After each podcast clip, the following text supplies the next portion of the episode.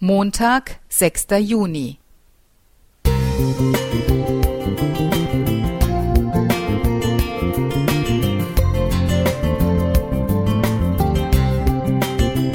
Ein kleiner Lichtblick für den Tag.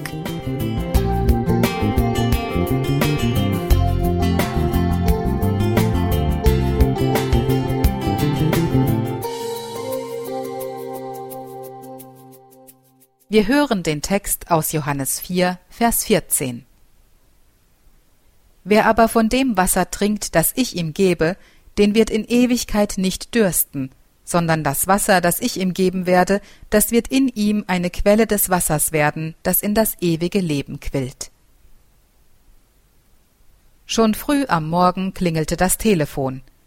Im Keller steht Wasser, rief meine Mutter besorgt, und wir erfuhren, dass sich durch die Kanalerneuerung der Lauf des Grund- und Lagenwassers geändert hatte. Bis es aufhörte zu regnen, quoll und blubberte es aus sämtlichen Fugen und Kanten. Das Wasser durchdrang alles bis in den letzten Winkel und ließ sich nicht aufhalten. Wasser sucht sich seinen Weg. In Hesekiel 47, 1 bis 12 wird über den Lebensstrom aus dem Tempel berichtet. Hesekiel ist im Tempel und wird in Richtung Osten hinausgeführt.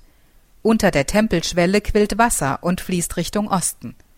Nach 2000 Metern ist der Fluss so tief, dass er schwimmen musste. Beim Lesen des Textes bekomme ich eine Gänsehaut. Was für ein wunderbares Bild für das lebendige Wasser. Es wird immer mehr und versiegt nicht. Das Salzwasser des Toten Meeres wird zu Süßwasser. Viele Fische schwimmen nun darin, und an den Flussufern wachsen Obstbäume, die keiner Jahreszeit mehr unterliegen. Sie tragen jeden Monat neu Früchte. Ihre Wurzeln trinken Wasser aus dem Heiligtum. Lese ich diese Verse, dann sehe ich die Kraft des lebendigen Wassers in Bildern vor mir. Dieses lebendige Wasser, diesen Lebensstrom bot Jesus der Samariterin am Jakobsbrunnen an, wie der Eingangstext beschreibt.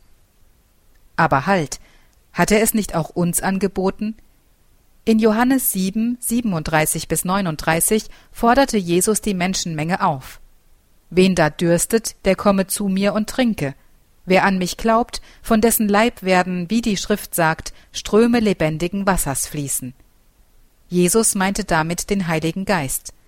Mein eigentlich unschönes Erlebnis mit dem Wasser, das sich seinen Weg bis hinein in den Keller bahnte, begeistert mich dennoch, weil ich dabei an das lebendige Wasser von Jesus denke. Es zeigt mir, worauf es ankommt, dem Heiligen Geist Raum zu geben, damit er alles durchdringt und in mir wirken kann. Wenn wir von ihm erfüllt sind, können wir auch anderen den Weg zum lebendigen Wasser, zu Jesus, dem kraftvollen Erlöser, zeigen. Angelika Pfaller